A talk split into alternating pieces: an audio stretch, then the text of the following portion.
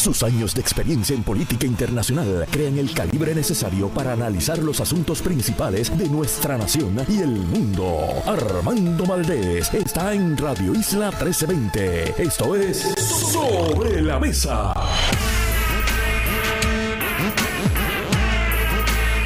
Bueno, Puerto Rico, soy Armando Valdés. Usted escucha Sobre la Mesa por Radio Isla 1320.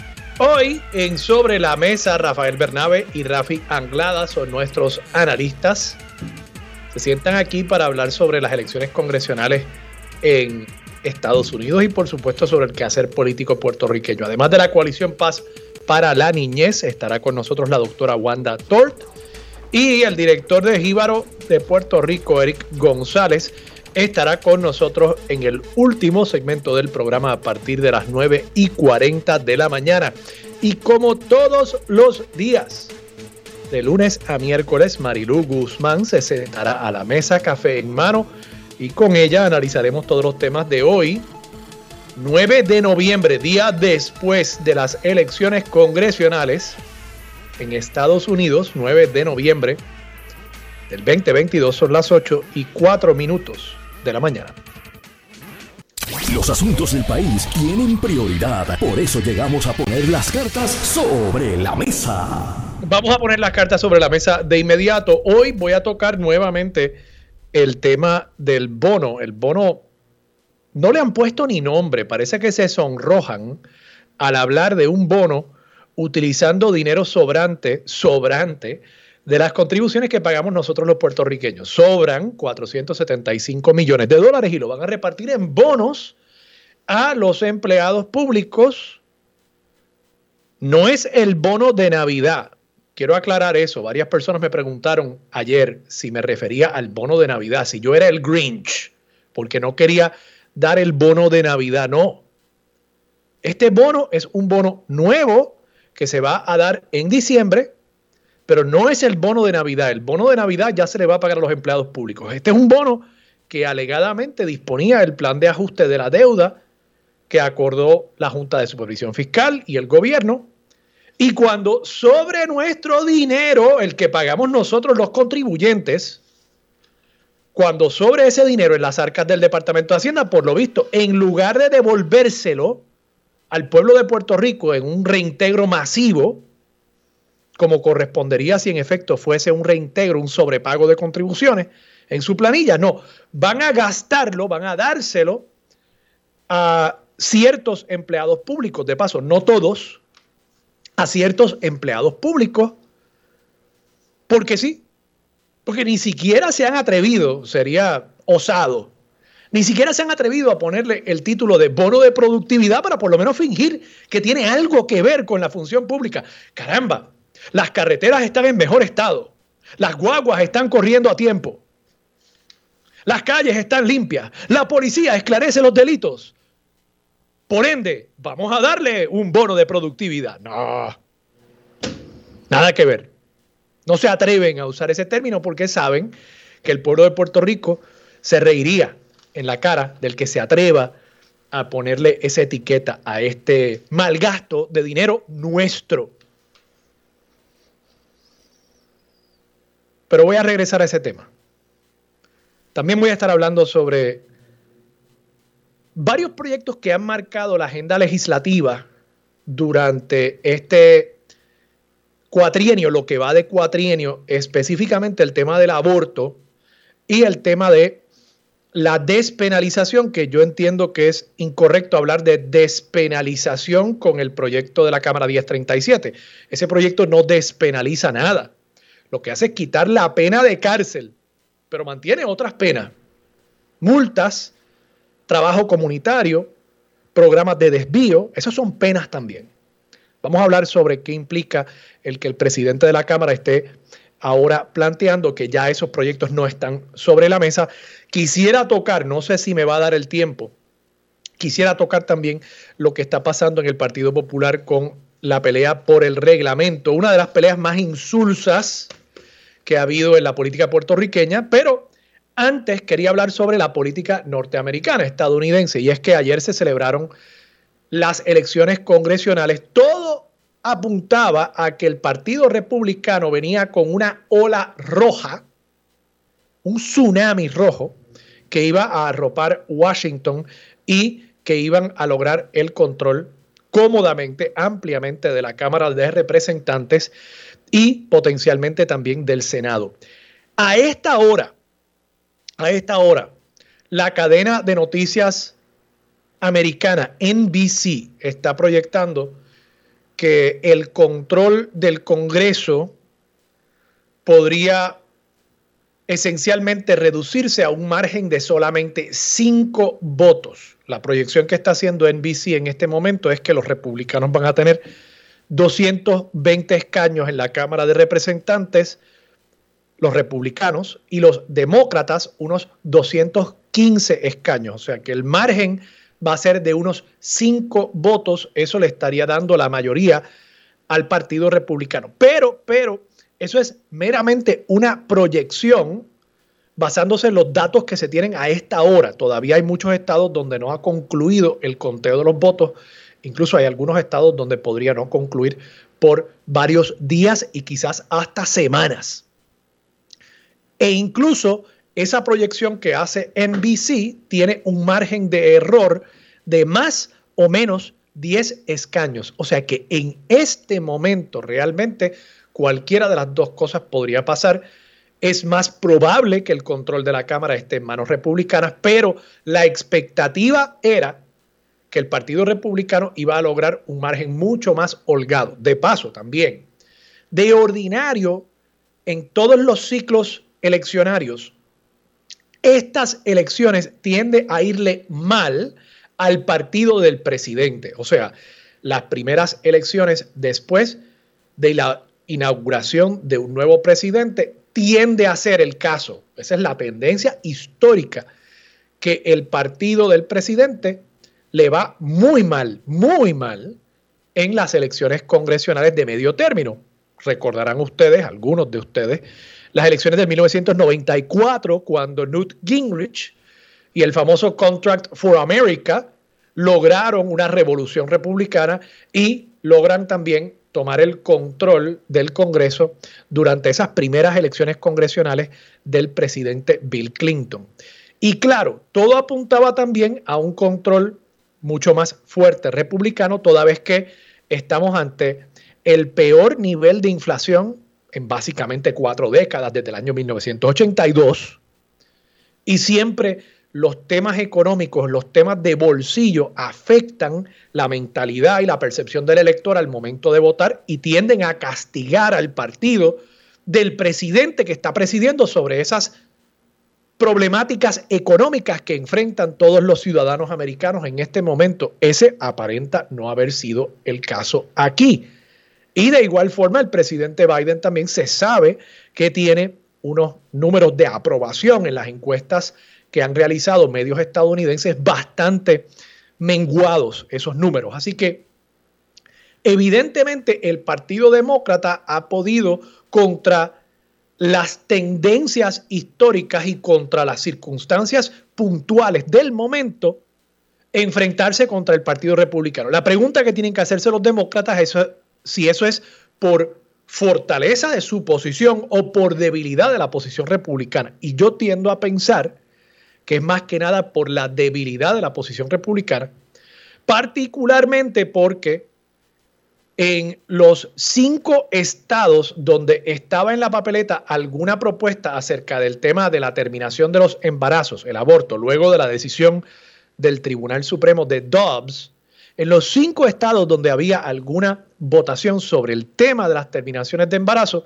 ganó la posición pro-choice, ganó la posición pro derechos en esos cinco estados y en las encuestas a boca de urna realizadas por los medios norteamericanos, el tema principal de los electores que fueron a votar ayer, entre los temas principales aparecía el tema del aborto por lo que eso implica para los derechos de las mujeres en Estados Unidos. Así que, por lo visto, ante la debilidad de unos candidatos en el Partido Republicano que incluso querían negar los resultados de las últimas elecciones con posiciones muy extremas, muy a la derecha del centro de la política americana, combinado con la decisión del Tribunal Supremo en el caso de Dobbs y las movidas que han hecho líderes republicanos tanto a nivel estatal como a nivel federal para prohibir en todas las instancias el derecho de una mujer a decidir sobre su cuerpo,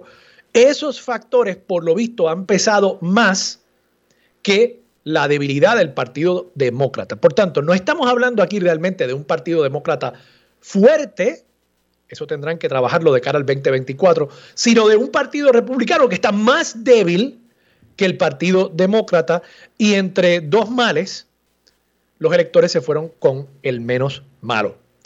No he tocado todavía el caso de el Senado. En el Senado, en este momento, ya el Partido Demócrata tiene asegurado 48 escaños, el Partido Republicano solamente 47, y hay unos cinco estados donde todavía hay elecciones senatoriales que están por decidirse. Uno de esos estados se sabe que va a ser republicano, que es el estado de Alaska. Entiendo que ahí no se ha decidido sobre un ganador porque ellos están utilizando el sistema de ranked choice voting y eso toma un poquito más de tiempo en que haya resultados, pero el estado de Wisconsin, el estado de Nevada y el estado de Arizona se sabrá en los próximos días.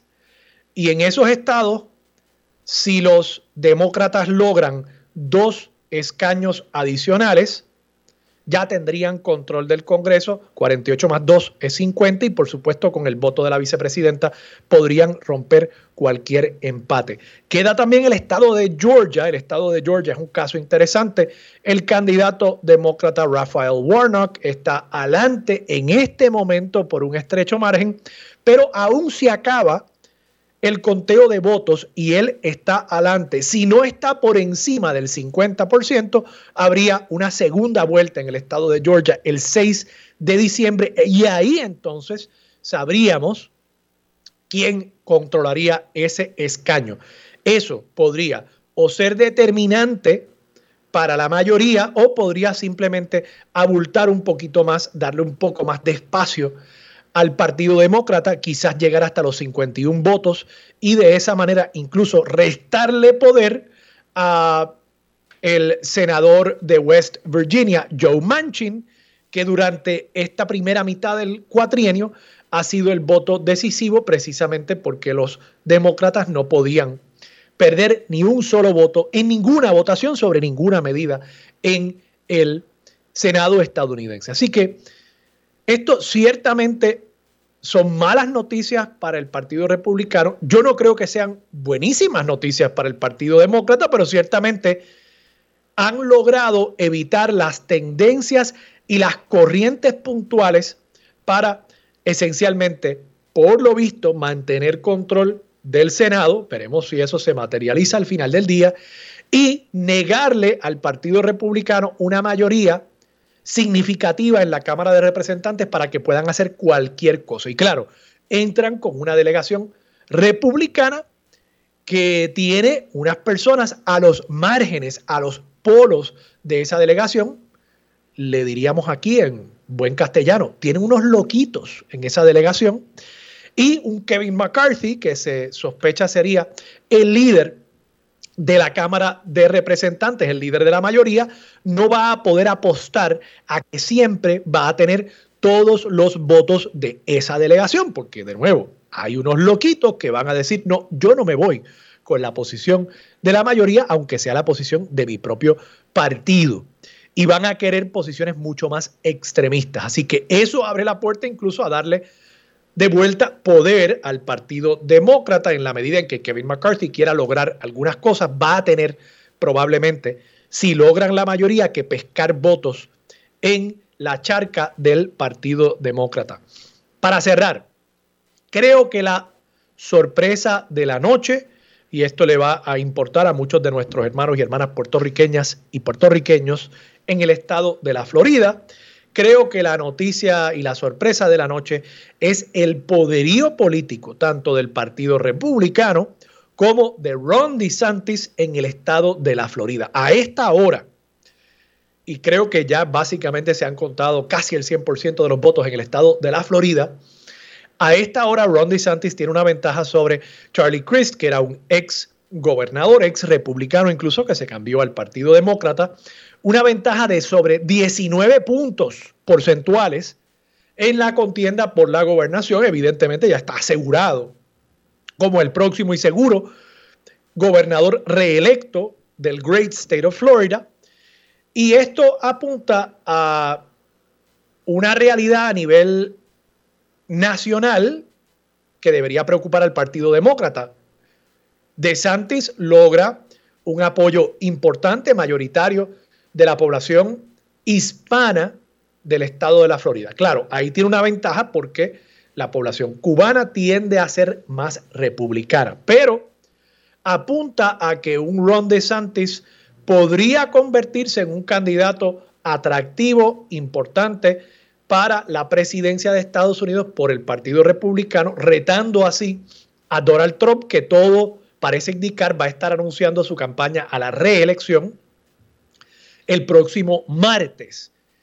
Si Ron DeSantis logra colocarse como el ganador de esta contienda y logra, de esta contienda de medio término, y logra colocar a Donald Trump en la posición de ser el perdedor, de que los candidatos que él apoyó, que los candidatos que apoyaban sus posiciones extremistas, que los candidatos que apoyaban su visión de que él realmente ganó las elecciones del 2020.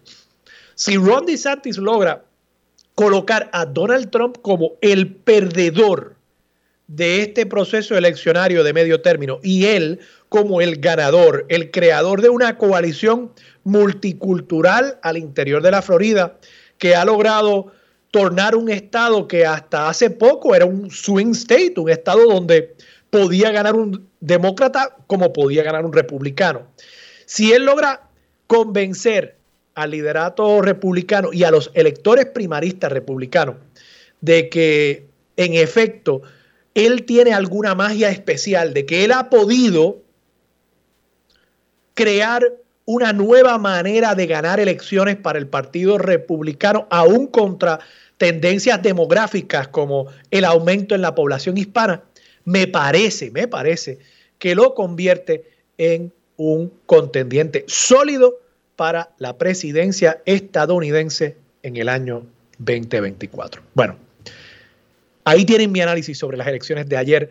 Regresamos con Marilu Guzmán, con ella aterrizamos de vuelta acá en Puerto Rico. Quiero tocar el tema de estos proyectos de aborto y proyectos para la despenalización de la marihuana y las decisiones que ha tomado el presidente de la Cámara para esencialmente ponerlos a un lado y continuar con otros temas en lo que queda de la sesión legislativa, esta sesión legislativa que termina ya básicamente el 15 de noviembre. Con eso regresamos en Sobre la Mesa por Radio Isla 1320. Quédate en sintonía, conéctate a radioisla.tv para acceder y participar en nuestra encuesta diaria. Armando Valdés, Sobre la Mesa por Radio Isla. Armando Valdés, usted escucha sobre la mesa por Radio Isla 1320 y a esta hora se sienta a la mesa Marilu Guzmán. Marilu, buenos días, ¿cómo estás? Buenos días Armando, saludos a todas las personas que nos escuchan. Marilu, estuviste hasta las 3 de la mañana viendo las elecciones. Pues mira que no. ¿No? Me agoté, no pude más. Mira, ¿tú sabes cuándo apagué el televisor? ¿Ah? ¿Estuviste pendiente? Un sí, vi, vi, algunas cosas, sí, sin duda. Este, estaba entre CNN y Telesur, que tenía una transmisión muy interesante, muy interesante. Eh, sobre las elecciones de medio término de los Estados Unidos y obviamente dándole una óptica totalmente distinta, ¿verdad? Que siempre es importante eh, examinar para poderle dar un balance eh, racional al proceso. Pero lo apagué cuando vi que eh, Rafael Warnock tenía un punto sobre Herschel Walker y ahí dije, no, no puedo más, yo voy a apagar esto y me voy a dormir. Este, y, dije, qué te bueno, parece pues a ti? ¿Cuáles son, ¿Cuáles son tus conclusiones así iniciales? Eh, sabiendo naturalmente que todavía quedan muchos votos por contar y que una contienda como la que acabas de mencionar, por lo visto ya incluso la oficina del secretario de Estado, que es quien gerencia las elecciones en el estado de Georgia, ya le ha planteado a varios medios que están preparándose para una segunda vuelta el 6 de diciembre, ya que esa elección tiene que decidirse por 50% más uno de los votos. Pues mira, yo no tengo de verdad en este momento elementos de juicio para hacer un análisis, ¿verdad?, sobre esto. Yo tampoco soy experta en política estadounidense. Eh, más allá que, que pues evaluar la situación de si eh, republicanos y demócratas, que si los republicanos pues van a alcanzar esa leve mayoría y qué representará y lo que tú planteas de que, ¿verdad? Es muy temprano en el proceso para poder decidir cómo esto se va a definir. Este, a mí me preocupa enormemente la derechización de ese país. Eh, y esto que tú planteas de lo que acaba de ocurrir en la Florida, donde Ron DeSantis, eh, que como yo digo jocosamente, mira para la derecha y no hay más nadie, eh, esté por 19 puntos encima de Charlie Crist es, bien preocupante. Eh, porque las posturas de este señor son unas posturas retrógradas, son unas posturas este, sumamente conservadoras, son unas posturas abiertamente discriminatorias eh, y a mí me parece muy peligroso el giro que está tomando ese país porque eh, ayer conversaba yo con, Nadal Power y, Federico de Jesús.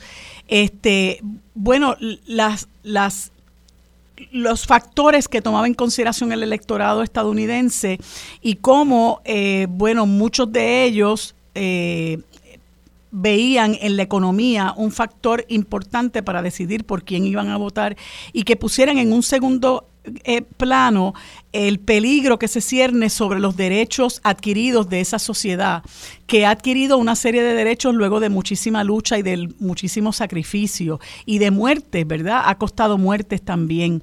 Eh, y entonces que eso parezca ponerse en un segundo plano simple y sencillamente por el, el avance avasallador de esas fuerzas trompistas que están copando ese país es verdaderamente preocupante. Entonces tú los ves adelantándose adelantando esas agendas en diferentes lugares. Uno de ellos, pues obviamente es la Florida, este, otro de ellos es, Texas, este, y, y, yo creo que, que, que es importante que se discuta hasta qué punto una sociedad que se ha caracterizado o se ha denominado a sí misma como una sociedad de avanzada, una sociedad que defiende la libertad y la democracia, que se precia de la conquista de unos derechos importantísimos, en este momento esté tomando un giro de renuncia eh, o de despojo de esos derechos. Y yo creo que eso, este, más que, que nosotros evaluar quién va a tener mayores escaños en una Cámara que otra,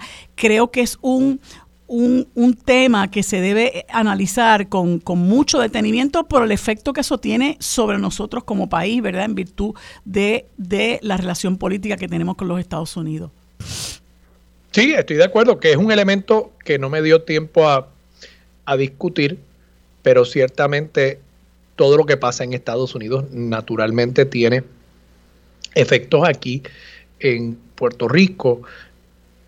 Por ejemplo, de darse una mayoría republicana, temas como el estatus que lo ha estado manejando un Raúl Grijalba como presidente de la Comisión de Recursos Naturales, pues probablemente quedaría totalmente relegado ese asunto en la medida en que sin un líder congresional con poder que tenga la habilidad de mover ese tema a través del proceso de vistas públicas y los procesos que se dan en las comisiones, es muy difícil que un proyecto llegue al hemiciclo de la Cámara de Representantes, por no hablar del Senado.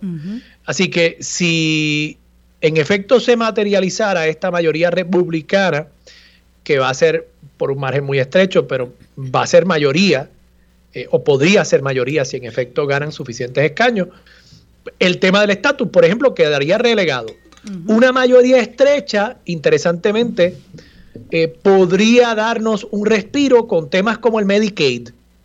Distinto sería el caso si hubiese sido una mayoría avasalladora republicana, donde no hubiesen tenido que buscar votos demócratas en un Congreso tan dividido, un Congreso que controlan con un margen tan estrecho, para lograr cualquier cosa probablemente van a tener que buscar votos demócratas los republicanos, si es que logran esa mayoría. Lo mismo pasaría, de paso, si los demócratas logran eh, la mayoría, que es menos probable ya en este momento, eh, tendrían que buscar votos republicanos. Pero eh, ese, ese efecto podría ser que un demócrata, una Nidia Velázquez o hasta un Grijalba, que requiera para dar su voto por alguna medida el que se atienda el tema del Medicaid en Puerto Rico y otros asuntos que tienen que ver con, con materia fiscal, ¿no? Eh, cuestiones de dinero que claro tienen efecto sobre, por ejemplo, la salud del pueblo de Puerto Rico.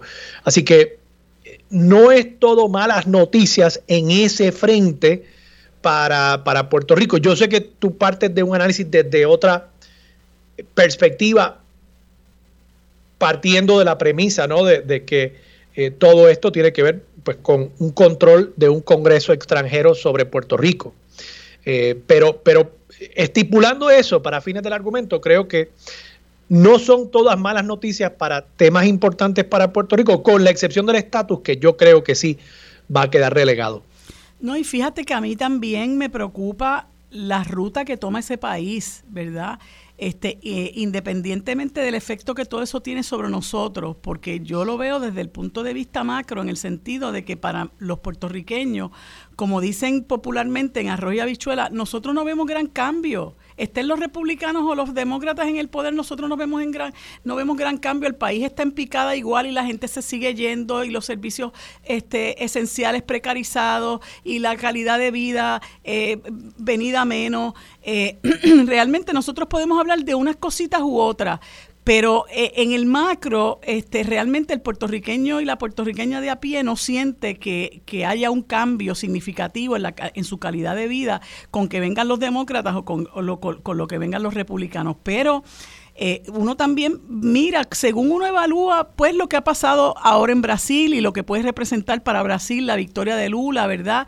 Este, y lo que puede pasar en, en, en, en, Colombia, un país asediado por la guerra, ¿verdad? Con la, con la, con el gobierno de Petro, este, que eso no nos afecta directamente, pero independientemente de que a nosotros nos afecte sí lo que ocurre en los Estados Unidos, es preocupante la ruta que está tomando un país que se ha caracterizado por unas luchas importantes, ¿verdad? Por adelantar unas luchas importantes para sectores importantes de su país, como son las mujeres, como son las minorías como son las comunidades LGBTQ, este, eh, cómo se ha visto eh, amenazado incluso el derecho al voto, eh, que incluso se ha adelantado en lo que tú hablabas ahorita de la situación de la despenalización de la marihuana. Este, ahora Maryland y otro estado que no me viene a la mente de momento han aprobado la, la, la legalización de la posesión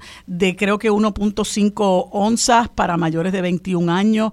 Eh, son cosas que por las que Estados Unidos se ha destacado ante el mundo, ¿no? Entonces, también ha sido un país que le ha abierto las puertas a la inmigración y siempre se han jactado de eso, de abrirle las puertas a la inmigración y de ser un melting pot y qué sé yo. Y, y mira en lo que se ha convertido recientemente, en un país que le cierra las puertas a, inmigrantes que salen precisamente de la enorme pobreza que ha ocasionado en muchas ocasiones precisamente la injerencia de los Estados Unidos en esos países eh, y, cómo se les maltrata, cómo se les explota, eh, cómo se maltrata a los propios negros, eh, cómo se ahora mismo se ven en precario derechos adquiridos por las mujeres de las comunidades LGBT, el derecho al voto que te estoy comentando, todo ese, ese tipo de cosas mirándolos ¿verdad? Desde el punto de vista, eh, a mi juicio, más objetivo, este, eh, es bien preocupante. Es bien preocupante porque, eh, bueno, Estados Unidos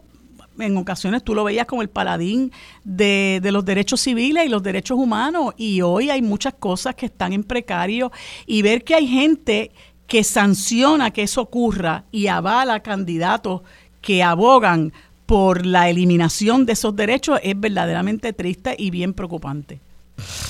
Ahora, como decimos eso, también hay que reconocer que los electores, hay un liderato y también está pues, la base del país, los electores. De nuevo, los electores en cinco estados esencialmente se colocaron del lado de quienes defendemos el derecho de una mujer a decidir. En los cinco estados donde estaba el tema del aborto en la papeleta, eh, en todos hubo una victoria para los pro derechos, el pro choice movement en Estados Unidos y una derrota para los antiderechos, eh, particularmente de las mujeres. Así que eh, siempre hay un silver lining, o por lo menos en esta ocasión. Yo no soy un optimista empedernido. Eh, creo que hay ocasiones cuando no hay un silver lining. Creo que aquí sí lo hay. Vamos a la pausa, regresamos con más de Sobre la Mesa por Radio Isla 1320. Quédate en sintonía, conéctate a radioisla.tv para acceder y participar en nuestra encuesta diaria. Armando Valdés, Sobre la Mesa por Radio Isla.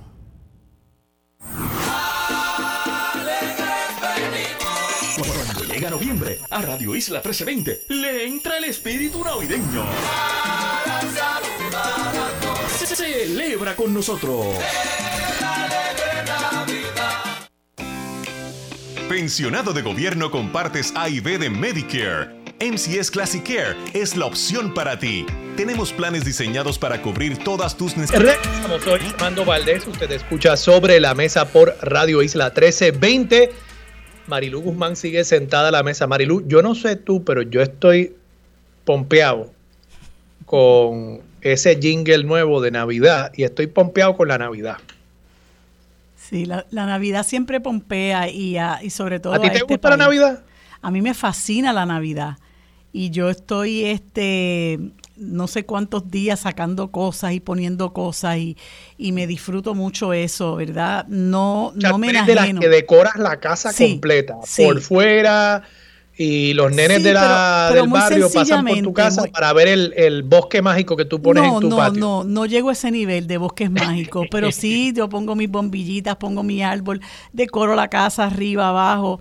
Me gusta mucho, ¿verdad? Sin enajenarme, ¿verdad? De, de que eh, es un sentimiento agridulce porque es una, una época bonita del año que los puertorriqueños celebramos como no celebra nadie en el mundo, pero que llevamos dentro ¿verdad? Una tristeza por saber que, que, pues la situación en nuestro país no es la que nosotros quisiéramos, que mucha gente ha tenido que abandonar el país con una eh, tristeza cuesta también, dejando atrás muchas cosas y yo creo que eh, nunca podemos perder de perspectiva esa realidad, seguir, seguirlo celebrando, ¿verdad? Seguir resaltando lo que es nuestras costumbres, lo que es esa época tan, tan característica de, nosotros los puertorriqueños, eh, pero sin abandonar la lucha, aunque sea en Navidad, ¿verdad? Sin abandonar la lucha, porque la, Navidad también representa la reafirmación de nuestra identidad como pueblo y eso es una lucha que nosotros tenemos, eh, que, que tristemente no la tienen los demás países del mundo. Nosotros todavía estamos luchando por preservar nuestra cultura, nuestra identidad, nuestra nacionalidad. Eh, y, la Navidad es una, una bonita manera de, reafirmarlo y de hacerlo. Y a mí, pues te digo, bueno, me, me gusta mucho ese, esa época porque pues la gente se une, em, las familias se las familias comparten, pero también es época de tristeza para aquellos que por alguna razón u otra pues ya eh, no tienen algunos seres queridos con ellos y, pues eso es una realidad que, que, que también hay que sopesar. Marilu, vamos a pasar a temas políticos locales el presidente de la Cámara en los pasados dos días ha hecho unos planteamientos acerca de temas que han sido debatidos álgidamente durante lo que ya ha transcurrido de cuatrienio. Me refiero al tema del aborto. En la Cámara de Representantes se está tocando cinco temas, se están evaluando cinco proyectos de ley. Algunos restrictivos y creo que hay uno en particular que es de, me parece que del movimiento Victoria Ciudadana para legislar los derechos, para reconocer los derechos eh, al aborto, que ya están reconocidos en Puerto Rico por virtud de unas decisiones judiciales, pero para legislar esos derechos. Y también está el tema de la despenalización que yo he dicho y me me lo reafirmó el senador Vargas Vidot cuando hablé con él la semana pasada, que este proyecto, el proyecto de la Cámara 1037, realmente no despenaliza la marihuana, sino que elimina una de las penas, que sería la pena de reclusión en cárcel, pero mantiene otras penas. Y aún ese paso tímido no ha tenido los votos en la Cámara de Representantes y por tanto el presidente de la Cámara ha dicho que no va a estar bajo consideración en lo que resta de esta sesión legislativa. Parecería ser, y aparenta haber un diferendo entre él y el presidente de la Comisión de los Jurídicos, Orlando Aponte, parecería ser que tampoco los proyectos sobre el aborto se van a estar discutiendo, al menos en esta sesión legislativa. Yo te voy a dar mi análisis desde dos puntos de vista distintos. Como particularmente con el tema de, la marihuana, en el tema del aborto, pues en este momento el derecho está reconocido en virtud de jurisprudencia del tribunal, así que no creo que haya necesariamente la urgencia y me parece que no hay la composición legislativa en este momento para poder aprobar nada que sea mejor que lo que ya hay en virtud de las decisiones judiciales. Pero en el caso de la marihuana, aunque me siento decepcionado de que no se pueda mirar más allá del fundamentalismo y ver esto con una perspectiva científica. Tengo que reconocer que la movida, y este es el otro punto de vista, la movida de Tatito Hernández de decir, estos temas ya no están en discusión, para el Partido Popular Democrático es conveniente. Y me explico, en la medida en que el propio Partido Popular Democrático no tiene una decisión tomada, una posición programática sobre esos temas, creo que mantenerlo sobre la mesa abre al Partido Popular Democrático a más cuestionamientos acerca del liderazgo, de su visión, de lo que une al Partido Popular Democrático, que en este momento no aparenta ser mucho. Y en ese sentido creo que Tatito Hernández está tomando una decisión que salvaguarda lo poco que le queda de marca al Partido Popular Democrático y evita que siga resquebrajándose la proyección del partido enfocado en estos temas donde evidentemente el Partido Popular Democrático no gana, porque no tienen una decisión que pueda agrupar ni siquiera una mayoría al interior de esa colectividad. ¿Qué te parece a ti? Pues yo pienso como tú, Armando, yo, yo creo que mira, a mí me da, a mí me da realmente mucha lástima que a casi 24 meses de que comenzó este gobierno compartido, eh, sea tan poco lo que se ha adelantado en este país, ¿verdad? Y, y, nosotros veamos que el país sigue, ¿verdad?, despedazándose, este, porque no, ¿verdad? No, aquí no pasa nada. Eh, y entonces, este, hay personas con una, una, serie de iniciativas, ¿verdad? Como este muchacho Orlando Aponte, que tiene, bueno, tiene unas buenas iniciativas, quiere hacer unos cambios. Claro está, ese, ese, ese, esa legislación de aprobar la posesión, despenalizar la posesión simple o, o o que se pague únicamente una multa por la posesión simple de 5 gramos, eso es, eso es hasta risible, ¿no? Porque, este, como te comentaba ahorita, Maryland acaba de aprobar una, una eh, legislación mediante la cual se permite que se, que se posean 40, 1.5 eh, gramos este 1.5 onzas, perdón, 1.5 onzas, que creo que es el equivalente a 42 gramos, y como me dice una persona, un amigo en Twitter, me dice, aquí los avestruces no quisieron aprobar ni 5 gramos siquiera. O sea, es una cosa risible, y uno dice, caramba, realmente nosotros le estamos pagando a los legisladores para esto. Entonces, hay esas iniciativas que pudieran abonar en algo, ¿no? A que a cierto tipo de personas que tienen una posesión mínima de sustancias de, de, de, marihuana no se, les, no se les procese y entonces cuando se trata de discutir eso en el, en el hemiciclo, se forma este reperpero y tienes esta, esta eh, esta batalla campal entre Johnny Méndez y Rodríguez Aguiló con Orlando Aponte implosiona todo y aquí no pasa nada. Entonces, el Partido Popular, que, que que cuyo uno de cuyos líderes entre, cuyo, entre cuyos líderes está eh, Tatito Hernández entiende que continuar con ese tipo de controversia obviamente no adelanta gran cosa y afecta al partido que ya bastante venido a menos está y ejerce su poder para que, bueno, se acabó la discusión, ¿verdad? Este, y, y, me parece que sí está buscando proteger más la imagen del partido, evitar que se entre en ese tipo de controversia, que dicho sea de paso, pues, pues se lacera hasta la imagen de la Asamblea Legislativa, porque nosotros desde afuera estamos viendo ese espectáculo tan triste que, que, no conduce a nada. Y entonces, ¿qué, ¿en qué termina, qué termina pasando? Pues termina pasando nada que hay unos esfuerzos de unos legisladores que no conducen a nada, tú tienes unos legisladores que no componen nada, porque yo no sé qué compone Johnny Méndez en este país. Yo quisiera que alguien me dijera qué compone Johnny Méndez en este país.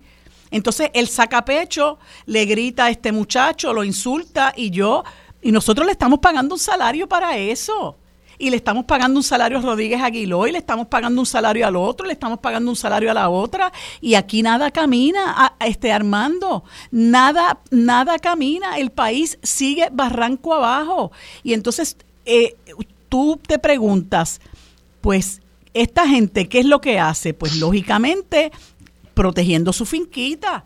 Por eso es que uno dice, tenemos que salir de esta clase política porque no conduce al país sencillamente a nada. Entonces Tatito Hernández pues pone su mollero y dice, aquí no se va a discutir esto, se acabó lo que se daba, yo lo voy a engavetar en cuanto a los, a, los proyectos de aborto, bueno, pues se va a reunir para decidir cuáles van y cuáles no van, porque a mí me parece también que esto es un reguerete lo que hay este, en, en términos de los proyectos de aborto, que si el aborto de las 22 semanas, que si el aborto del latido, que si el aborto, eh, que si el, perdón, que si el proyecto del latido, que si el proyecto que tipifica como cadena perpetua el que tú mates a una persona este que está embarazada, cadena perpetua dos veces. O sea, eh, ¿qué, qué, es esto, Armando? Realmente eh, e, este país necesita, necesita un nuevo rumbo y, y, la clase política que nos está liderando, pues lamentablemente no responde a los intereses del pueblo y deja mucho que desear. Marilu, vamos a la pausa, regresamos con más de Sobre la Mesa por Radio Isla 1320. Próximo en Radio Isla 1320. Bueno amigos, en la próxima hora y como todos los miércoles, hoy conversamos con el senador Rafael Bernabe por el Movimiento Victoria Ciudadana y el licenciado Rafael Anglada. En el siguiente segmento que dedicamos a la coalición Paz para la Niñez estará la doctora Wanda Tort y en el último segmento conversamos con el doctor Eric González, director de Jíbaro de Puerto Rico. Esto es lo próximo en Sobre la Mesa. Los asuntos de toda una nación están sobre la mesa. Seguimos con el análisis y discusión en Radio Isla 1320. Armando Valdés, esto es Sobre la Mesa. Bueno amigos, como les dije hace un momento, en este segmento y todos los miércoles conversamos con el senador por el Movimiento Victoria Ciudadana, Rafael Bernabe, y el licenciado Rafael Anglada, a quien les doy los buenos días y las gracias por estar conmigo en este segmento. Buenos días, ¿cómo están? Buenos días, muy bien, muy bien. Me alegro que estén mejor de salud, Nadiru, y saludos a Rafi también y a todos los que nos escuchan. Buenos días a ambos, para mí es un honor estar con ustedes. Gracias, buenos días a ambos nuevamente.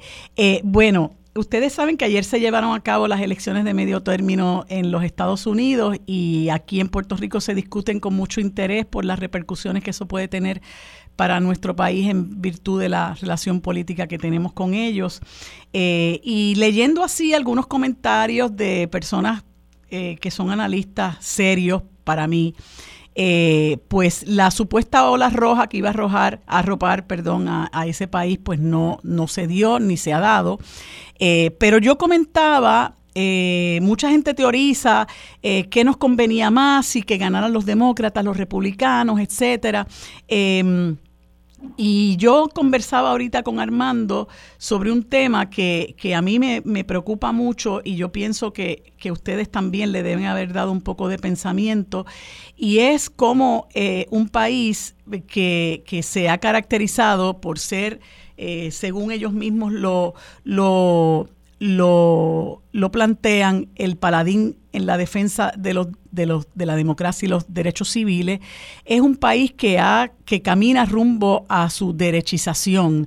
Y entonces eh, una muestra la tenemos en el estado de la Florida verdad eh, donde el gobernador Ron DeSantis, que es una persona extremadamente conservadora y que no tiene reserva alguna en hacer expresiones homofóbicas, eh, públicamente eh, y en prohibir que ese tipo de cosas de perspectiva de género, etcétera, se discutan en las escuelas, entre otras cosas, pues está ganándole al a su contendor eh, demócrata por 19 puntos. Eh, y, bueno, esta ola también del trompismo, vimos en, en, este último cuatrienio que, que, lideró Donald Trump, cómo se exacerbó el sentimiento este nacionalista maligno, como yo le llamo, y florecieron los, grupos supremacistas blancos, afloró el sentimiento que nunca ha estado oculto, pero afloró eh, de una manera bastante notable el sentimiento eh, de prejuicio en contra de las minorías, ¿verdad? Se dio toda esta eh, tendencia a estar recortando derechos como es el derecho al aborto, el derecho al voto, ¿verdad? Que en, en muchos estados también se promovió legislación para hacer inaccesible el voto a, algunos sectores de, de, estados en los Estados Unidos. Y entonces eh, uno ve esa ruta por la que por la que camina ese país eh, y, nos parece verdad bastante preocupante. Me gustaría escuchar Rafi Bernabe cómo cómo ve este panorama. Sí bueno primero que nada yo creo que es importante señalar que las elecciones en los Estados Unidos son fundamentales para Puerto Rico y para el mundo, no solamente por la relación política que tenemos con Estados Unidos, sino por el, el lugar que ocupan los Estados Unidos en la política internacional. Yo estoy seguro que en Cuba están estudiando con mucho cuidado eh, cuál ha sido el resultado de las elecciones. Estoy seguro que en Irán están estudiando con cuidado el resultado de las elecciones, porque independientemente de la relación que se tenga con los Estados Unidos, lo que ocurre en los Estados Unidos afecta la política internacional.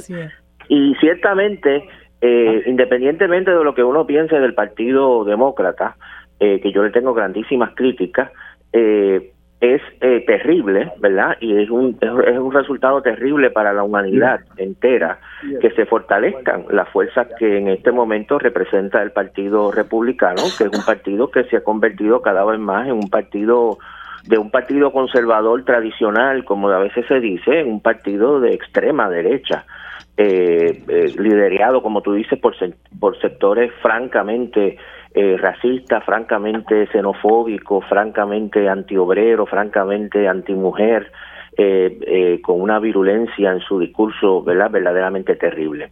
Ahora, como tú señalas, me parece, yo añadiría dos cosas. Primero, la, la ola eh, que se suponía que iba a arropar eh, los resultados electorales parece que no se ha dado, todavía faltan algunos datos importantes. Hay que recordar, por ejemplo, que los demócratas ganaron y mantienen su, su liderato en estados tan importantes como Nueva York, como California, ¿verdad? Eh, que son eh, sectores importantísimos. Y lo otro que yo señalo siempre es que los Estados Unidos, como todos los países del mundo, incluso como Puerto Rico, es un país que está profundamente dividido. Eh, no podemos ver solamente una cara. En los Estados Unidos hay, como tú bien señalas, todas estas fuerzas de derecha, conservadoras, reaccionarias, autoritarias, machistas, xenofóbicas, pero a la misma vez hay grandes movimientos eh, sociales y políticos que están empujando en la dirección opuesta.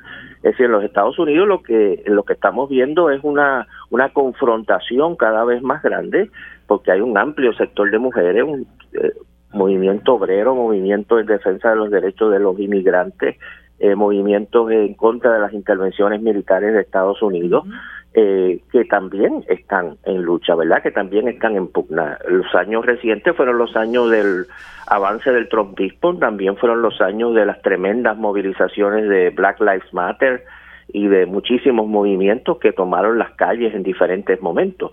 Y evidentemente nosotros tenemos que aspirar, impulsar, buscar vínculos tratar de que esas fuerzas progresistas, que son los aliados nuestros en lograr un mundo más democrático, eh, se fortalezcan. Yo creo que lo más trágico, vamos a decir, o lo más lamentable de la política de Estados Unidos en este momento es que los sectores de derecha conservadores tienen su partido, tienen un partido que los representa muy bien, que es el Partido Republicano. Pero esos sectores progresistas, eh, feministas, eh, antirracistas, laborales, ambientalistas, que son tan importantes, eh, no tienen un partido que los represente de manera consecuente, porque el liderato del Partido Demócrata es un partido muy tibio, muy vinculado al establishment, muy poco dispuesto a movilizar a la gente, y entonces hay muchísimos sectores progresistas que no encuentran expresión en la política porque ciertamente no no los representa el Partido Republicano, pero tampoco los representa o se sienten representados por el Partido eh, Demócrata. Y yo creo que hace hace mucho tiempo en la política de Estados Unidos, igual que en la política de Puerto Rico, Rico hace falta crear alternativas distintas a ese bipartidismo histórico, eh, que también está, eh, quizá no en una crisis tan grave como el nuestro, pero en una crisis. El viejo Partido Republicano ha desaparecido y ahora lo que queda es la, esa extrema derecha. Y el Partido Demócrata es un partido cada vez más incapaz de ser vehículo de las aspiraciones democráticas de mucha gente. O sea que yo creo que esto lo ha planteado mucha gente progresista en Estados Unidos hace mucho tiempo. Es hora de que surja una nueva eh, movimiento, partido, coalición, eh, lo que sea, progresista en los Estados Unidos, que sea una respuesta adecuada a ese avance de la derecha que tú señalas, que ciertamente es eh, preocupante.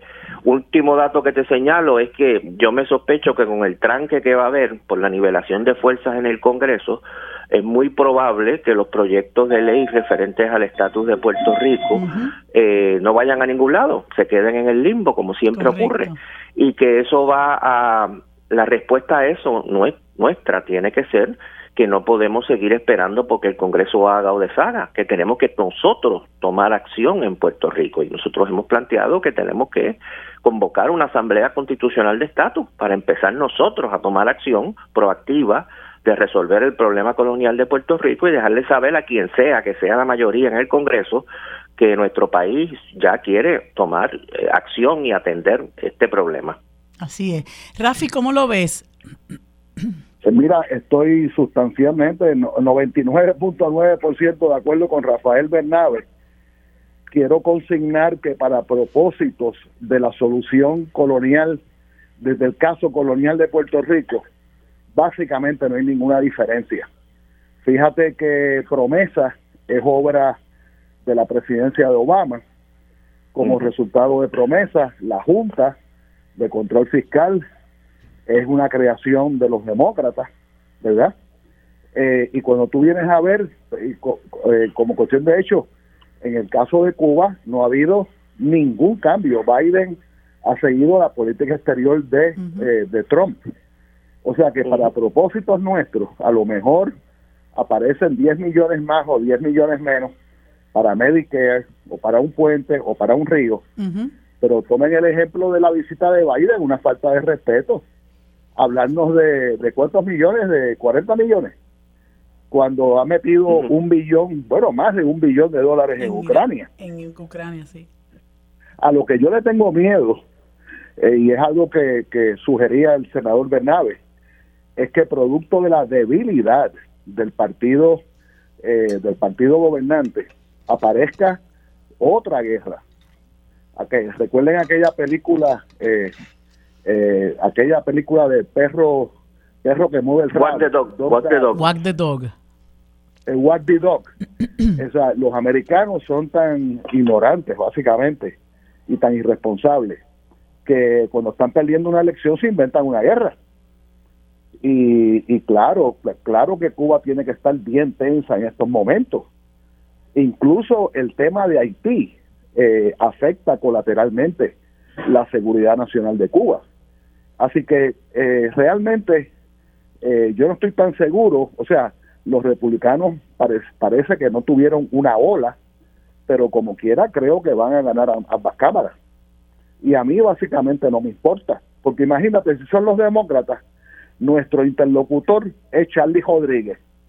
y este Charlie Rodríguez, eh, Kenneth McClintock y eh, Roberto Pratt. O sea, esos son nuestros interlocutores. Y si, si ganan los republicanos, el interlocutor es Jennifer González y este Angelito Cintrón. Esa es la diferencia. Así que yo, tú sabes, yo me, me acosté a dormir temprano, temprano eh, tranquilo anoche y que pase lo que pase. Y nosotros tenemos, que seguir organizándonos y, solucionar el caso colonial de Puerto Rico. Así es. A mí, eh, perdona, Rafi, perdona. No, no, que, que, los dejo a ambos porque tengo algo al frente mío. Ok, cómo no. eh, em, a mí, ¿verdad? E, esa, esa eh, tema que trae Rafi Bernabe de la necesidad que hay de que nosotros como país nos pongamos de acuerdo para exigir la solución del problema del estatus eh, mediante la Asamblea Constitucional de Estatus o u otro mecanismo que no hemos podido diseñar eh, y que, y que eh, urge que se discuta, ¿verdad?, para propósitos de resolver un problema que afecta eh, y que es el germen de todos los demás problemas que, que vivimos. Eh, es, algo que me preocupa enormemente porque aquí no hay voluntad de hacer algo como eso, ¿verdad? el Partido Nuevo Progresista siempre habla de la Asamblea Constitucional de Estatus como algo que se planifica y se discute en cuartos oscuros. Eh, eso, era, eso era un discurso de, particularmente de Luis Fortuño.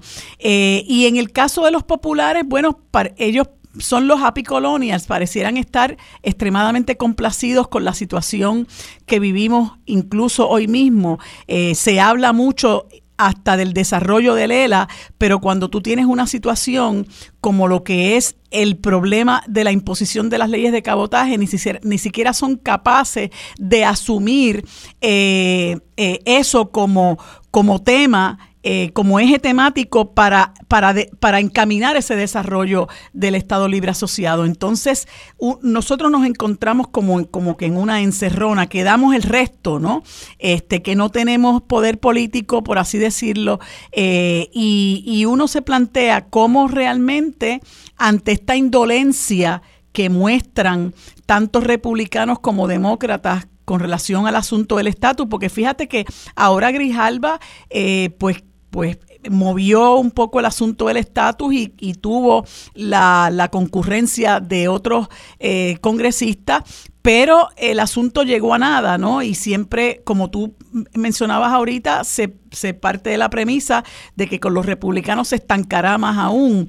Eh, ¿qué, qué, hacer, verdad? ¿Cómo nosotros eh, crear conciencia de la situación de que realmente Estados Unidos está cometiendo con Puerto Rico un crimen contra la humanidad como es el coloniaje, lo cual ellos parece no importarles, ¿verdad? Cómo nosotros como país poder reclamar la solución de ese problema ante la encerrona en la que parece que estamos.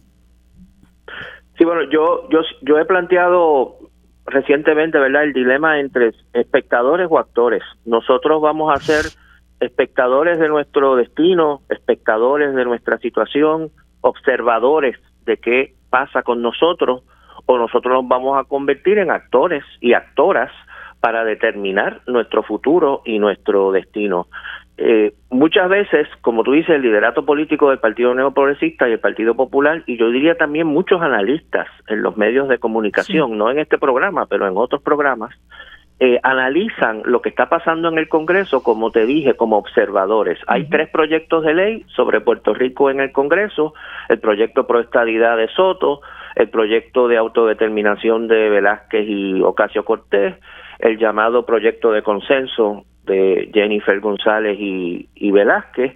Hay tres proyectos y están en el Congreso y discutimos en Puerto Rico que está bien. Bueno, ¿qué va a pasar con estos proyectos? ¿Se aprobarán? ¿No se aprobarán? ¿Tendrá los votos? ¿No tendrá los votos? ¿Saldrá de comité? ¿No saldrá de comité?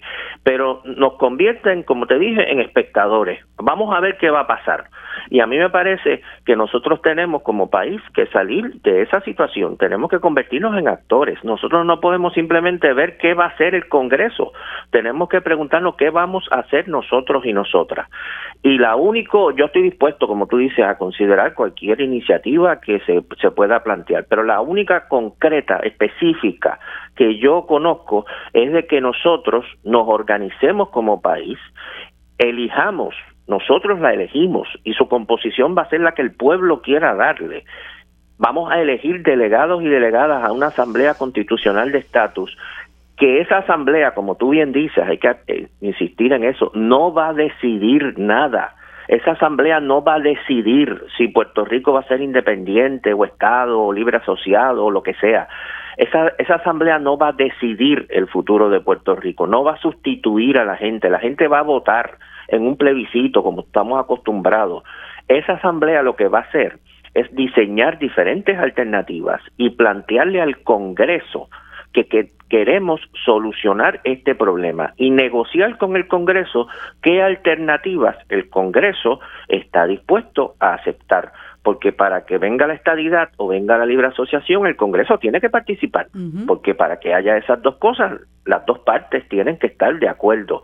Eh, e incluso para la independencia es importante negociar bajo qué condiciones se puede dar la independencia.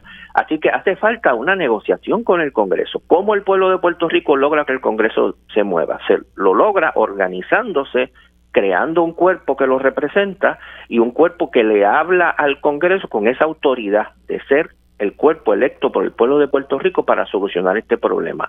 Al final de ese proceso habrán unas propuestas de lo que sea que se pueda negociar sobre la estadidad, sobre la libre asociación, sobre la independencia y el pueblo votará y el pueblo elegirá. No hay ningún cuarto oscuro, no hay ninguna delegación de poderes a la asamblea que el pueblo no es el que decide, ni nada por el estilo. Es simplemente un mecanismo democrático para nosotros organizarnos y poder atender esta situación colonial de Puerto Rico. Yo creo que nuestro pueblo, si queremos realmente lograr eh, este proceso y salir de esta situación colonial, eh, tenemos una de dos, o que obligar a esos dos partidos que se muevan en esa dirección, o si nos damos cuenta que esos dos partidos y el liderato de esos dos partidos no es capaz de moverse en esa dirección, pues entonces tenemos que dar paso a otros partidos y a otros movimientos que sí están dispuestos, ¿verdad? El Partido Independentista Puertorriqueño está comprometido con un proceso de autodeterminación. Ellos han planteado, si nosotros ganamos las elecciones, eso no quiere decir que Puerto Rico va a ser independiente al otro día, no, eso lo va a decidir el pueblo va a haber un proceso, pero nosotros estamos dispuestos a empezar ese proceso. Movimiento Victoria Ciudadana está comprometido con una asamblea constitucional de estatus para empezar a mover ese proceso. Eh, el Partido Popular, el Partido Neoprogresista, como tú, el Partido Neoprogresista se opone, sigue contando con la idea de que alguien apruebe un proyecto en el Congreso que llevan 50 años esperando por algún proyecto y nunca llega. Eh, el Partido Popular ha dicho en varios momentos, de la boca para afuera, sí, estamos a favor de la Asamblea Constitucional de Estatus, cuando la administración de García Padilla estaban comprometidos con ese concepto, pero no hacen nada.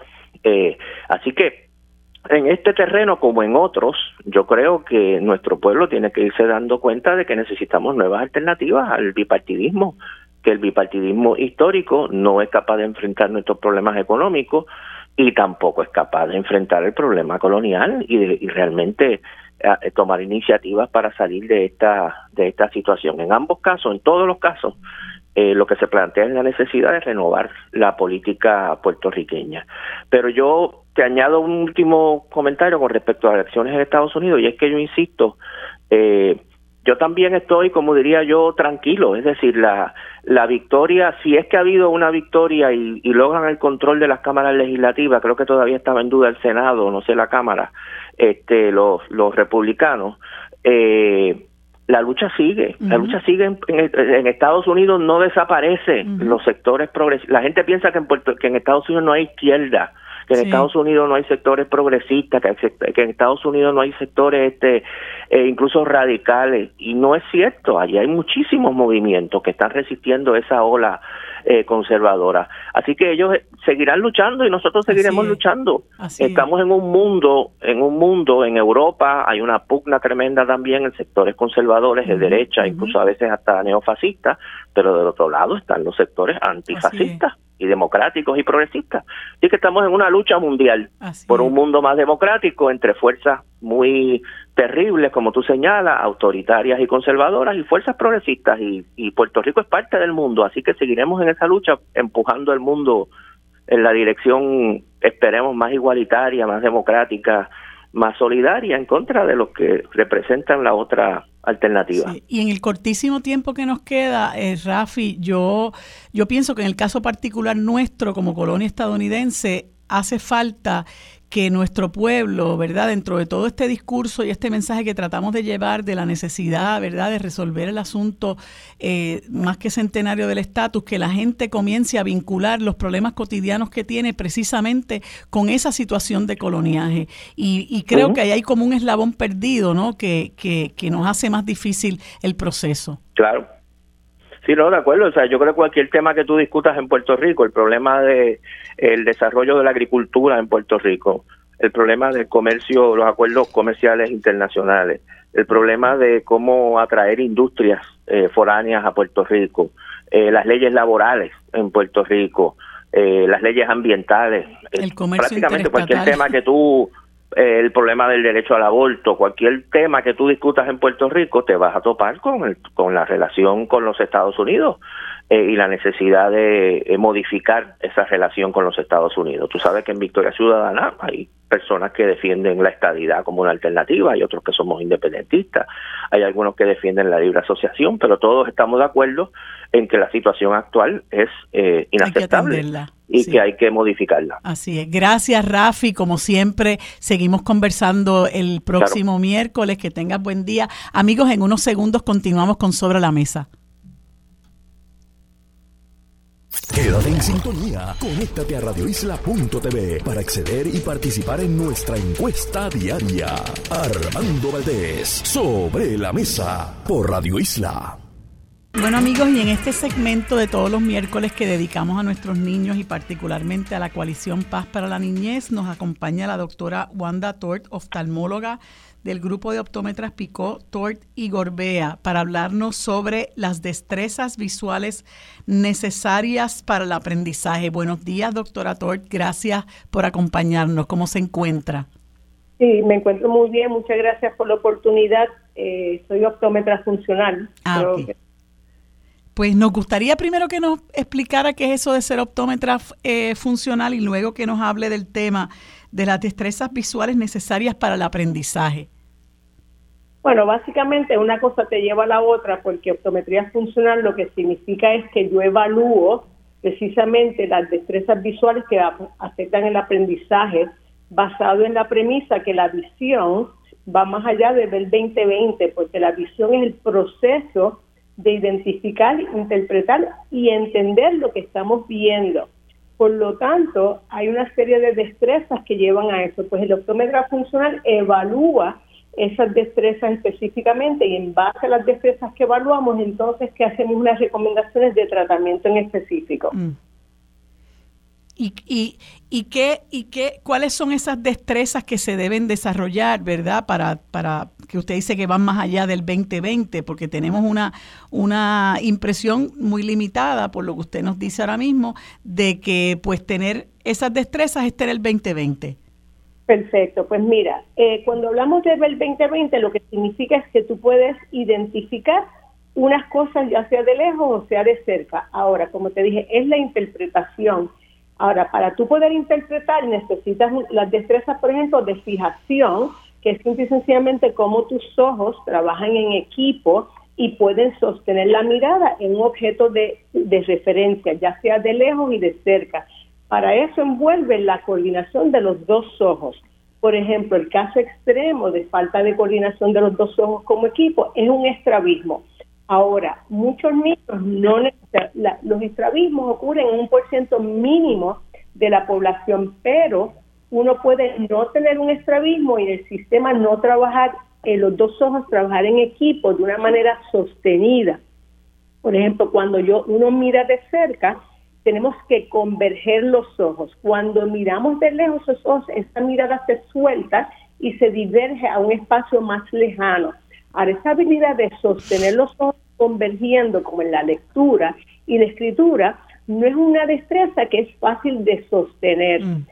y si no la puedes sostener, entonces vas a perder la atención con mucha más facilidad, te vas a distraer con facilidad, puede ser que las letras eh, se, se, mezclen un poquito, te sientas como que brincan, eh, que se mezclan unas letras con otras, por lo tanto, vas a pasar un, eh, un cansancio mayor o vas a tener que esforzarte más para poder mantener esa atención.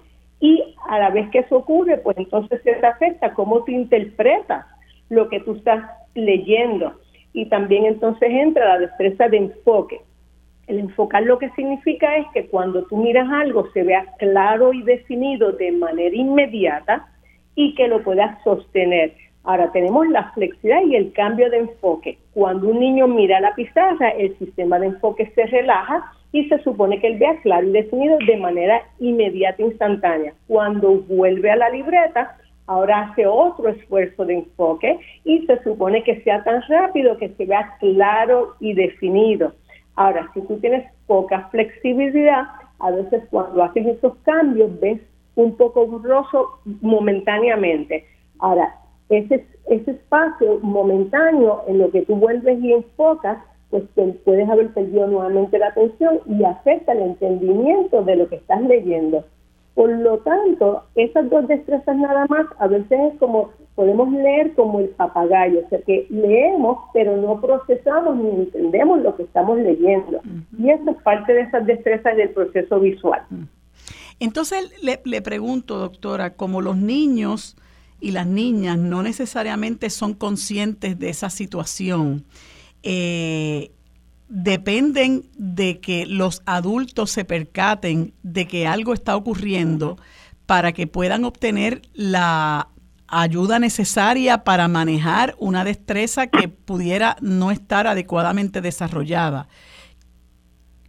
Bueno, qué bueno que traes eso porque uno pensaría, o sea, 80% del aprendizaje es a través de la visión. Y uno espera, y, y la visión es el sistema sensorial más grande que tiene nuestro cuerpo. O sea, la visión ocupa más áreas en el cerebro que todas las demás destrezas sensoriales juntas. Sin embargo, no le damos la importancia que se, se, debería dar. Se supone, y lo ideal, es que el primer examen, ¿verdad? Para descartar que el niño no, oye, no haya venido al mundo ya de por sí, porque hay condiciones que, con las cuales uno puede venir al mundo que van a afectar ese proceso y el desarrollo. Así que el primer examen debe ser al año, después quizás a los tres años y después que empiezan la escuela debe ser anualmente. Para más decirle, en Puerto Rico tiene una ley que se supone, ahora no recuerdo el número, discúlpame, eh, de que se supone que todas las escuelas exijan un examen visual, aunque sea básico, antes de comenzar cada mm. año. Eso en Puerto Rico no se está dando. O sea, y ahí es el problema, porque cuando venimos a captar estos problemas, eh, la mayoría de los niños, por ejemplo, que yo veo, que son no sé, 80% de, los, de, lo, de, lo que yo hago es para mí, de mi trabajo, vienen porque ya tienen un problema. O sea, que, que, que nosotros queremos prevenir problemas, si evaluamos los niños anualmente, nos vamos a percatar. Muchas veces es, es otro profesional que se da cuenta, a veces el maestro que se da cuenta que algo está ocurriendo, eh, yo te diría que muchas veces son otros profesionales, el niño lo llevan a terapia ocupacional, lo llevan a terapia del habla, lo llevan al psicólogo y cuando le hacen estas pruebas descubren que sí, que el niño puede estar teniendo un problema visual y ahí es donde refieren para una evaluación visual funcional. Oh, eh, y, ¿en, qué, en, en qué pudiera desencadenar el que no se atienda esta situación oportunamente? Pues mira, como eh, como te dije, 80% del aprendizaje es a través de la visión. Así que si tú tienes un problema en cualquiera de las destrezas, y ahorita solamente te hablé dos, pero tenemos rastreo y movimiento de los ojos. Por ejemplo, si los ojos no se mueven bien, de una manera específica, una manera precisa, uno puede saltar palabras, repetir, omitir o invertir letras y números.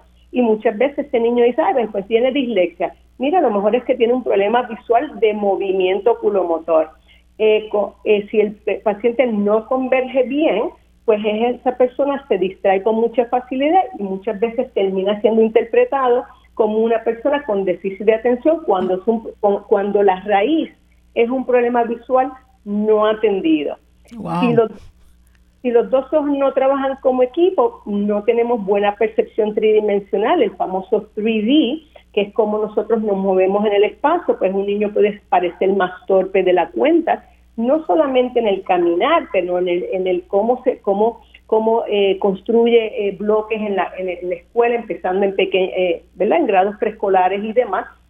E, eso afecta a la misma vez, entonces tenemos las destrezas de integración visomotora, que es como yo escribo. Si yo tengo problemas en cómo yo interpreto la información y entonces mi mano es la que va a reproducir ese símbolo escrito, pues no voy a escribir bien. Y son esos niños que no terminan sus trabajos cuando tienen que escribir mucho de la pizarra. Sea, que, que realmente afecta el aprendizaje son los niños que están marginados muchas veces. Y otra cosa, consecuencia, hay muchos niños que dirán, bueno, esto es un problema, eh, todos los niños que tienen problemas visuales tienen problemas de aprendizaje. Mira, no, hay muchos niños que eh, buscan un mecanismo alterno para sobrecompensar por los problemas y ahí viene, por ejemplo, la miopía el desarrollo de la miopía es una cosa que se está eh, mirando a nivel mundial porque por la, en los cambios tecnológicos, que ahora estamos de cerca todo el tiempo, más personas se han vuelto miopes. ¿Por qué nos ponemos miope? Porque miope, mira, es la persona que ve borroso de lejos, pero su sistema ha aprendido a mantenerse solo enfocado de cerca. O sea, que sacrificó visión de lejos por obtener uno mejor de cerca. Sin embargo, el problema es ok, podemos decir, pues se le pone espejuelos al, al niño para que vea de lejos, pero el problema sigue persistiendo, se sigue poniendo miope y eso a su vez lleva problemas de salud ocular en la adultez. ¿Y cuáles son las, la, la, digamos, las condiciones más frecuentes que usted ve? Pues mira, eh, tengo muchos problemas definitivamente de movimientos oculares, de coordinación de los dos ojos como equipo, es lo más que se ve, eh, que eso es como te dije, los ojos convergen y divergen para hacer cambios de localización visoespacial.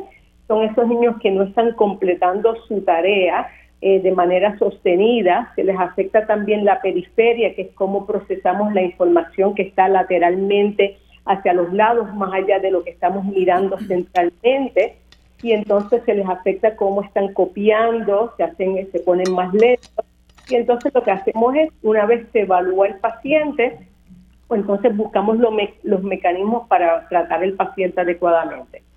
Pues doctora, muchísimas gracias por el tiempo que nos ha dedicado y orientarnos sobre este tema tan interesante. En algún momento le daremos seguimiento. Que pase usted un buen día. Amigos, continuamos en los en próximos minutos con Sobre la Mesa. Quédate en sintonía. Conéctate a radioisla.tv para acceder y participar en nuestra encuesta diaria. Armando Valdés, sobre la mesa, por Radio Isla.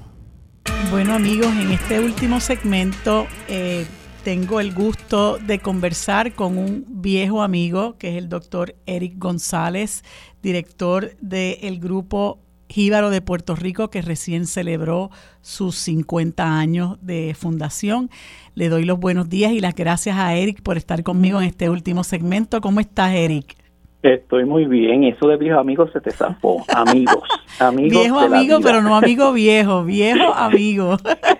De hecho, yo creo que nos conocemos hace mucho tiempo. Mucho, mucho, mucho, mucho. De, la high school, imagínate, de la escuela superior. Y me da mucho gusto. atrás. Sí, y me da mucho gusto tenerte, Eric, porque aunque bueno, ya, ya la guagua aérea eh, se presentó, eh, yo quería traerte para que me hables de la experiencia de la puesta en escena, pues yo tuve la oportunidad de verla el pasado domingo y tengo que decirle a, a las personas que nos escuchan que fue una maravilla de producción, que uno como público se sienta a mirar las cosas, ¿verdad? Y se las disfruta, pero uno a veces no crea conciencia del inmenso trabajo, del arduo trabajo que hay detrás de la puesta en escena de una producción extraordinaria como fue La Guagua Aérea. Y tengo que, decirte que yo, Eric, eh, terminé llorando eh, cuando, cuando terminó la, la, la, la, obra y quería que nos hables precisamente de esa experiencia, ¿no? Y qué podemos esperar, porque tú hiciste un comentario en el sentido de que eh, el único lugar apto para presentar esa obra es el Centro de Bellas Artes porque no hay ningún otro espacio donde quepa el avión. Eso es así, mira, este proyecto nosotros lo venimos trabajando desde hace mucho tiempo. lamentablemente por la cuestión de la pandemia, pues tuvimos que posponerlo, ¿no? Esto lo íbamos a presentar eh, hace un, dos años atrás. Pero yo como siempre digo que, que, las cosas, cuando los astros se alinean, pues es porque, es porque tiene que pasar algo. Y da la casualidad que nos pasó, que la pudimos dar este año, que nosotros empezamos a, con la guagua aérea, Jíbaro de Puerto Rico empieza su celebración de sus 50 años, que lo vamos a estar celebrando todo hasta el año que viene, que es cuando realmente lo cumplimos, que es, el 2000, es en el 23, que cumplimos los 50. Pero queríamos darle empezar con algo bien que, que, que, que, que jamaqueara al pueblo. Y creo que lo logramos, si no me equivoco, con la guagua aérea. Y eso también nos juntamos, eh, mi, gran amigo, el cineasta puertorriqueño Luis Molina Casanova, iba a celebrar sus 30 años y también nos hizo un acercamiento a nosotros y nos dijo, mira, vamos a hacer la guagua aire musical que ustedes creen. Eso es un pensamiento que increíblemente hay de Encarnación, la directora musical de Jíbaro y que fue la directora de la, de la puesta en escena, lo venía pensando hacía varios años atrás. O sea, cuando yo le dije esto, ella no lo pensó dos veces. Me dijo, Eric, esto es lo que yo quiero hacer. Yo quiero convertir el guion de la guagua aérea en un libreto de un musical. Y así lo hizo. Y estuvo trabajando en eso prácticamente un año. O sea, que esto no es de un día para otro. Ella compuso las canciones, ella hizo los arreglos con otro compañero, con Carlos, eh, no me acuerdo la apellido de Carlos, bendito, perdona. Eh, y ellos eh, hicieron, ella fue trabajándolo todo esto. Entonces ella decía, yo tengo en la cabeza, yo quiero hacer un avión, pero como yo llevo un avión a un escenario. Y ahí pues nosotros hicimos, nosotros tenemos un equipo de trabajo de mucha gente, de mucho talento, y hicimos el acercamiento con, con José, eh, José Díaz, José Manuel Díaz, que es escenógrafo, eh, un, un, muchacho joven que está haciendo unas maravillas ahora mismo, casi todas las escenografías de los grandes musicales las está haciendo él. Y él me dice, llevaba meses con, en su cabeza cómo iba a llevar esto a, la pantalla que se pudiera llevar un avión y que si fuera y que fuera práctico, que la gente viera, porque un avión son unas líneas, unas filas y la gente está uno detrás de otro y entonces se perdían los argumentos si se hacían en de esa forma. Y ahí fue bregando, entonces fue creando, fragmentó el avión en carritos y era lo que ustedes veían que nosotros se movían los carros de un lado para otro. En un principio no fue tan fácil mover los carritos, se lo dimos a unas personas maravillosas, a unos a, a, dos a una compañía que yo conozco un amigo mío de una compañía de, construcción y él cogió los planos, los miró y dijo esto está muy bien, pero tengo unas dudas. Habló con José Manuel y, y, así fue. Esa, ese ese avión se hizo, esa toda esa escenografía se hizo en menos de tres semanas, ¿oíste? O sea, eso fue un trabajo bien arduo que lo hicieron esta, esta compañía, estos muchachos del amigo mío de Leo Pereira hicieron este trabajo que es una maravilla, pero él, muy ágil y muy, una cosa es lo que uno piensa y otra es la práctica, él tiene una experiencia. Y él dice, hay unas cosas aquí que yo no sé si van a funcionar, déjame llevarme otra, otra, otras, eh, otras cosas de cómo se puede y efectivamente cuando empezamos a mover los carritos no se movían como nosotros queríamos y él dijo, no te preocupes, yo lo voy a resolver. Y con y con José Manuel en un 2x3 hicieron otra cosa, una, otras ruedas, la subieron. La cuestión fue que de un día para otro los carritos se movieron. Oye, y Eric, y, y resulta realmente impresionante que una, eh, ¿verdad? Un, un trabajo que se hizo hace 30 años tenga la vigencia que tiene al día de hoy, ¿no? Y que eh, esa, esa forma en que lo han atemperado a, a nuestros tiempos, ¿verdad? Eh, nos amaquee como nos amaquea, porque muchos de nosotros eh, estamos pasando por la situación de ver familias, yo no, ¿verdad? Afortunadamente, pero muchos compatriotas están pasando por la experiencia triste de ver sus familias eh, dividirse, desmembrarse porque tienen que marcharse del país. Eh, y, y, en ese sentido fue extraordinariamente emotiva esa obra y yo me imagino que tiene que haber sido un éxito rotundo. No, definitivamente yo tenemos que agradecerle al pueblo puertorriqueño por el respaldo. Nosotros pensábamos que iba a gustar porque queríamos, ¿verdad? Una película la película más taquillera puertorriqueña que gusta gustó mucho. Y dijimos por lo menos ese tenemos ese ese gancho no que es una película buena eh, que gustó y que nos identifica como pueblo pero jamás pensamos que íbamos a tener nosotros tuvimos 10 funciones llenas totales. O sea no tenemos más porque ya no ya Bellas Artes tenía unos compromisos. Eh, pero hay, hay, hay, sorpresa para, para este próximo semestre. Vamos a ver si logramos, ¿verdad? Coordinar unas fechas para repetirlo porque nos los están pidiendo, nos están llamando la gente que cuando vuelve la obra, que gente que se quedó sin ver, la gente de la isla, que porque no le llevamos fuera de la isla, es lo que usted estaba comentando y le comentó a todo el mundo. Nosotros nos encantaría llevarlas fuera de la, a, lugares, en otros lugares en, la, en, el, en el país, pero lamentablemente no cabe, eh, eh, la escenografía es tan grande que no cabe en otro lugar nada más que en este teatro, ¿verdad?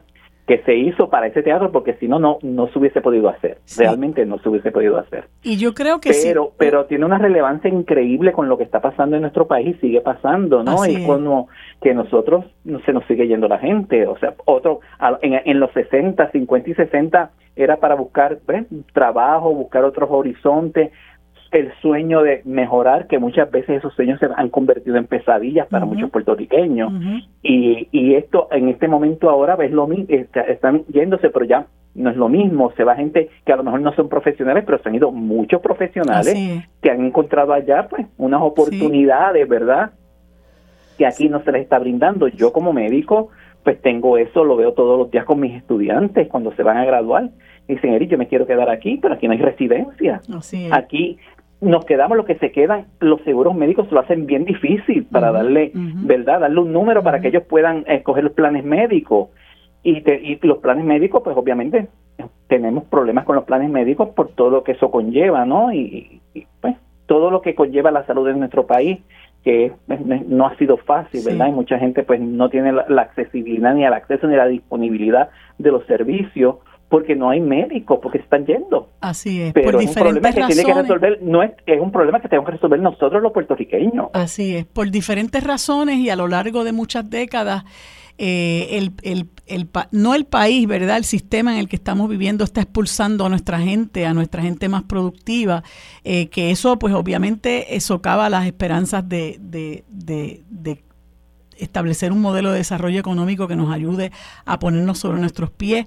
Pero volviendo a la guagua aérea, yo me imagino que si ustedes pudieran llevar esto, ya sabemos que solamente la vas a poder poner en Bellas Artes, pero si pudiera llevarse a los Estados Unidos, yo creo que tanto puertorriqueño que añora regresar a su país, que se ha ido, como le decía yo ahorita Armando, ¿verdad? Con la tristeza a cuesta, se vería reflejado, ¿verdad? En esa historia de la guagua aérea. Definitivamente nosotros ese, es nuestro gran sueño poderla llevar fuera. Obviamente necesitamos pues los contactos necesarios. Yo personalmente no los tengo, ¿verdad? Pero a mí me encantaría que nosotros pudiéramos llevar esto. Si están escuchando este programa, alguna persona que tenga contacto, que sea promotor, que tenga algún, ¿verdad? En Estados Unidos, ya sea en Nueva York, en Orlando, en Chicago, porque yo sé que nosotros llevamos esta, esta obra fuera de Puerto Rico y la gente la va, o sea, todos los puertorriqueños que somos ahora mismo más los que estamos afuera que los que estamos aquí. Van a, van a alucinar con la obra y a lo mejor lo, a lo mejor los jamaqueamos y los hacemos regresar, ¿verdad? A Puerto Rico y a que, a que hagan, eh, noten lucha y nos ayuden a echar esto para adelante, porque yo creo que, que un pueblo unido ¿verdad? Como dice la frase, jamás será vencido, pero un pueblo unido echa para adelante, echa, podemos hacer un sinnúmero de cosas para que nuestro país sea un mejor país para nuestras próximas generaciones, que son las que vienen, las que se están levantando, y que es importante que, que más allá de política y de lo que sea, de que nosotros tenemos que unirnos como pueblo y echarlo para adelante y buscar lo bueno, las cosas positivas. Puerto Rico tiene montones de cosas buenas, montones de gente talentosa, inteligente, con, tale, eh, con, con, un montón de, de, habilidades para echar el país para adelante. Nosotros tenemos recursos, eso es que nos dijeran que no tenemos recursos y podemos echar ese país para adelante. Y tenemos que, contar, tenemos que contar con esa diáspora que yo sé que muchos de ellos eh, tienen la mitad de su corazón acá. Eric, muchas gracias por habernos acompañado. Yo espero que esto se pueda volver a montar en Puerto Rico, que sí que te escuchen en, fuera de Puerto Rico para que puedas darle este gusto a nuestros hermanos que viven fuera del país. Gracias nuevamente por acompañarnos, amigos. Hasta aquí hemos llegado hoy en el programa Sobre la Mesa. Nos vemos y nos escuchamos el próximo lunes. Gracias por su sintonía. Los próximos es Mili Méndez en Dígame la Verdad.